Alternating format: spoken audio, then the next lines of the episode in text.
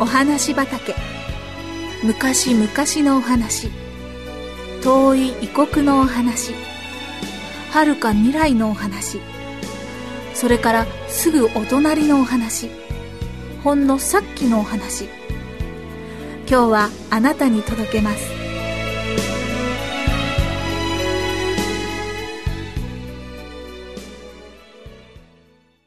デニスおじいさん。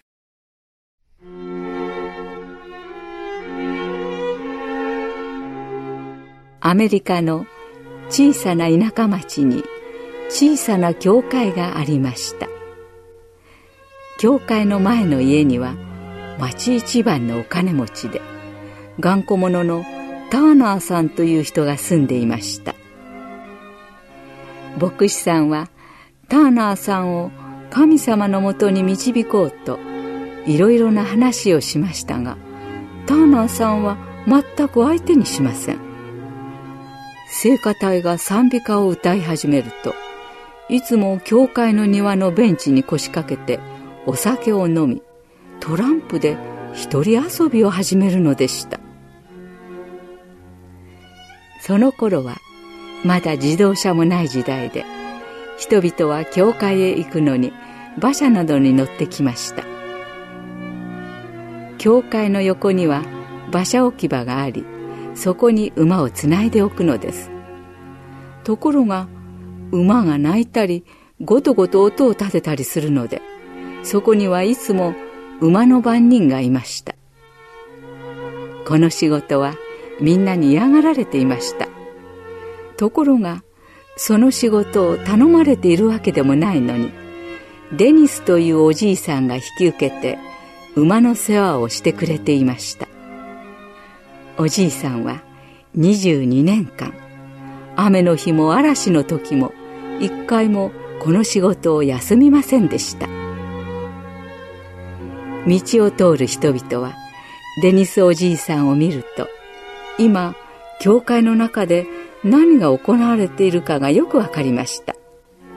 なぜならお説教の時は真剣に聞き耳を立てているし賛美歌になると一緒になって一生懸命に歌っているからですお祈りの時には馬の靴輪を持ってうやうやしく頭を下げて祈るのでした頑固者のターナーさんはベンチからその様子を眺めては「ふん?」と鼻を鳴らしていました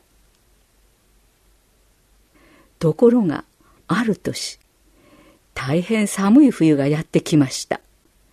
デニスおじいさんは風邪をひきそれがもとで肺炎にかかりやがて亡くなりました。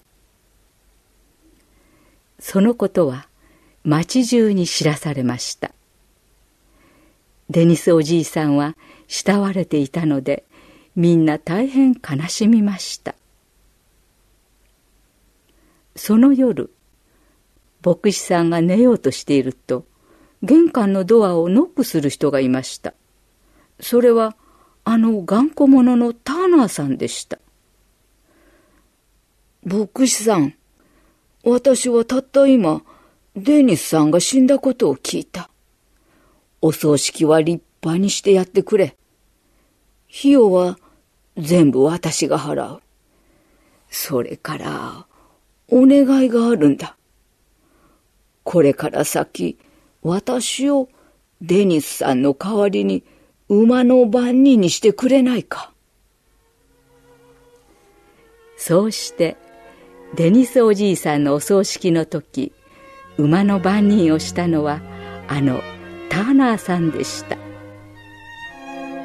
それからターナーさんは神様を信じるようになりました。22年の間聖歌隊は歌い続け牧師さんも説教をし続けました。ところがそれに耳を傾けなかったターナーさんを神様のもとに導いたのはデニスおじいさんだったのです。なぜ頑固者のターナーさんを導くことができたのでしょう。皆さんもこの理由を考えてみてください。